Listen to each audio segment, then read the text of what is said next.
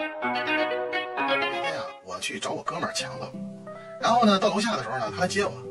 后来他就在门口那个小卖部那儿，他说：“哎，那个老，你等会儿，我去买根烟。”后来呢，我就跟他后面呢，我进了小铺了。结果小铺老板呢是一六十多岁一老头儿，强子呢当时就给那老头儿甩了一百块钱，你给我嗯拿包那十块钱烟。这时候这老头儿呢拿着这钱说：“哎呦，强子，这钱啊我就不找你了，让我闺女呢陪你一晚上，怎么样？”我当时我就有点懵，这老师啥意思呀？后来呢，强子说：“您您您别介，我就这点事儿，嗯您做买卖，我这我太难了。老师说：“怎么着？你还不愿意了？”嗯嗯，这时候强子没没不愿意。哎，老师这时候，你要不然我把我闺女叫出来，先你先见见。